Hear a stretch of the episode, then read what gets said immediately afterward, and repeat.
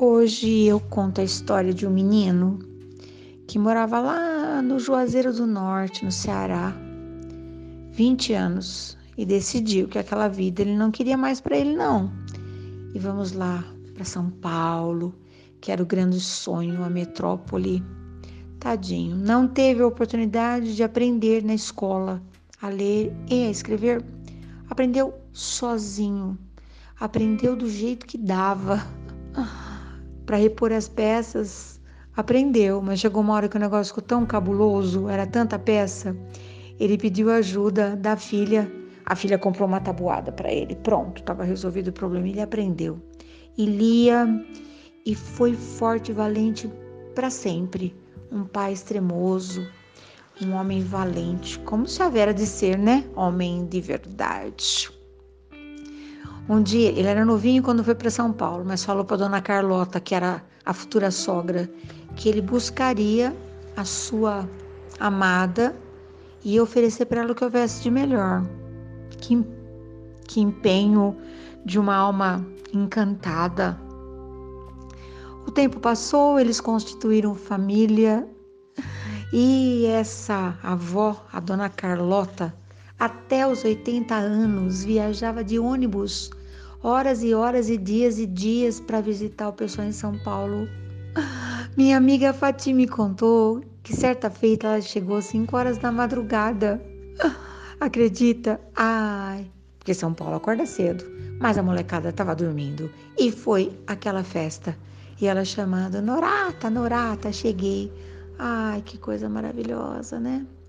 As famílias que tiveram a felicidade de ter papai, mamãe, vovó, de poder assistir a coragem, né? A coragem de todas as pessoas envolvidas, né? Que não tinham medo do que a vida lhes apresentava, né? Essa história tem detalhes ricos, detalhes ricos.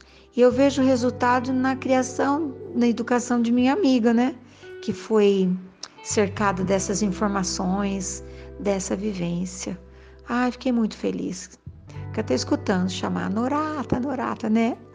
Aquele cheirinho de café coado, que delícia. Eu estou contando essa história porque fui autorizada, inclusive, né?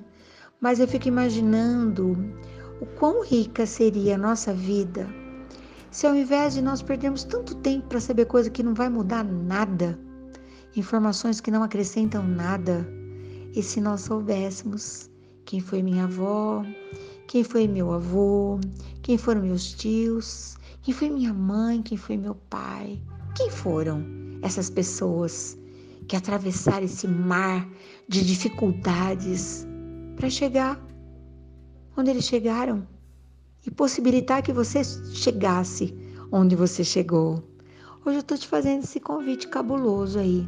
Faz uma viagem no tempo, pergunta para quem ainda tem condições de te responder. Quem eu sou mesmo? Qual é a minha herança? Hum, o que as pessoas fizeram para que eu pudesse chegar? Alguém chegou antes, alguém desbravou, não foi?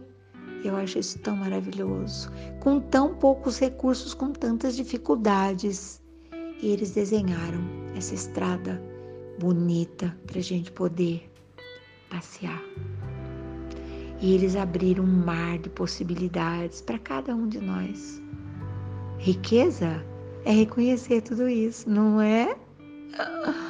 Oi, que riqueza nossa! Foi para nós, foi por nós que eles fizeram tudo isso. Nós ainda temos a oportunidade de falar. Gratidão, minha avó, meu avô, minha família. Gratidão a todo aquele que corajoso foi fazendo, nem parou para pensar se ia dar certo, se não ia, não é? Bom dia, boa tarde, boa noite. E amanhã eu tô de volta, porque já estão me chegando umas histórias totalmente autorizadas e eu adoro, não perco por nada.